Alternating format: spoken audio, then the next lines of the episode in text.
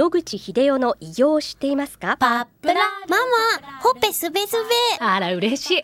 パパも毎日元気で疲れ知らずね。まあな。おばあちゃんも近所で若いと評判だよ。おかげさまで。おじいさんいつまでも健康で幸せですね。うん。野口英世の医師により開発されたパプラール。老化や万病のもと活性酸素を分解してあなたの健康を守ります80年のロングセラー使い続けた人が知っている安心の品質と効果。その悩みいつまで我慢しますか？まずはお試しを。お問い合わせは東洋厚生製薬所へ。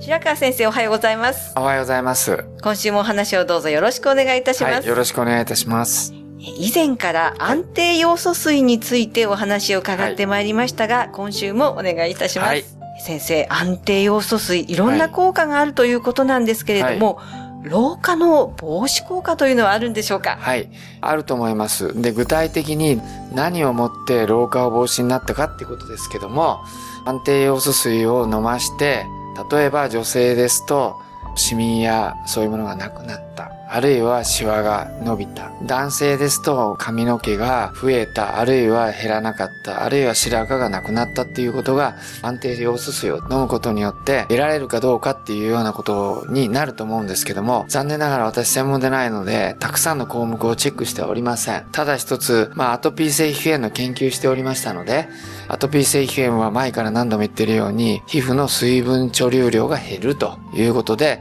まあこれ皮膚が十分な水分を保つと、赤ちゃんみたいなふっくらとした皮膚になるということで、それ調べてみましたら、安定要素水を飲んだ人と飲まない人で、まあ3割ぐらい水分貯留量が違うということは分かったというデータは持っております。はい。先生、そうしますと、はい。要素の多い食品をたくさん食べたらば、同じような効果は得られるのでしょうか、はい。我々が使っている安定要素水と昆布のとか海藻に入ってる要素の量とはもう桁が違うぐらいなので、癌を治すとかですね。そういうのを昆布とかそういうのを食べてやろうとすると大量に食べなければいけません。ですけれども、美容というレベルで考えますと、あの、毎日毎日お店で出てくるような量を食べていれば十分それなりのことができるということは実験で分かっています。はい。海苔やわかめをたくさんね食べればということですね。はい、世界で何百っていう国ありますけども、まあ、WHO が決めた要素を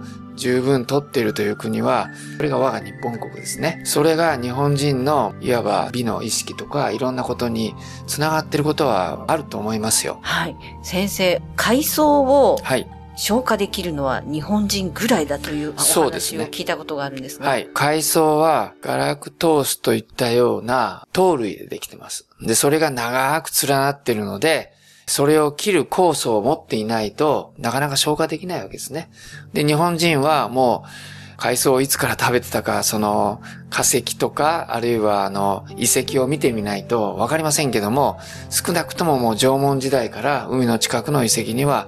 食べた跡があるということが分かっておりますので、もう何千年以上やってますので、そういう意味でこれを消化する酵素が日本人は備わったと考えても不思議ではないと思います。実際に調べたわけではございませんけどね、可能性は十分あると思います。はい。食べ方には加熱ですとか生ですとか、そういったなんか効果的な食べ方はあるんでしょうか？はい。実際研究レベルでですね、短くその切った昆布と長いまんまの昆布どっちがいいかとかいろいろテストがありますけども、結論が出ていません。ですので今は普通に昆布をそのまま食べていただくのがいいですが、乾燥しますと白く出てきますね。昆布の上に。あれいろんな旨味成分が出てくるということが分かってまして、ただその昆布の要素の量だけではなくて、まあ美味しく食べられると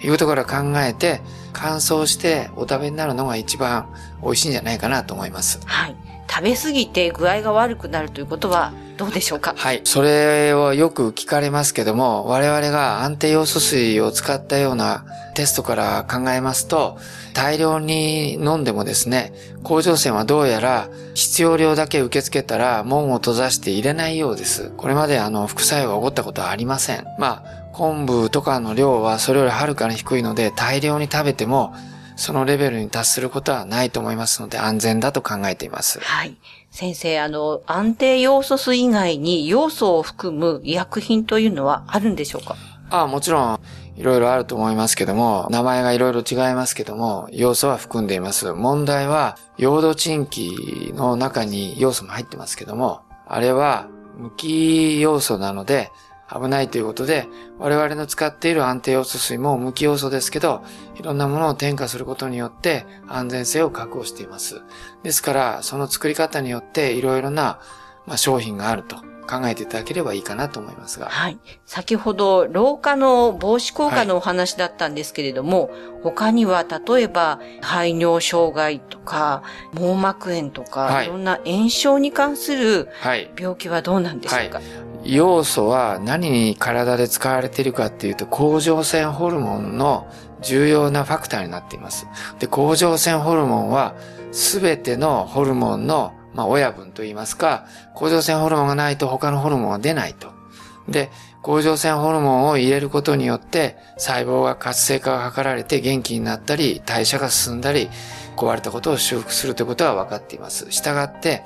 要素を取るということで、いろんな効果があるということは可能性としてあります。したがって、これまで癌についてだけお話しましたけど、糖尿病ですとか高血圧とかですね、いろんな病気に、まあ、要素を飲むことによって回復する、あるいは良くなるということが十分可能性として考えられます。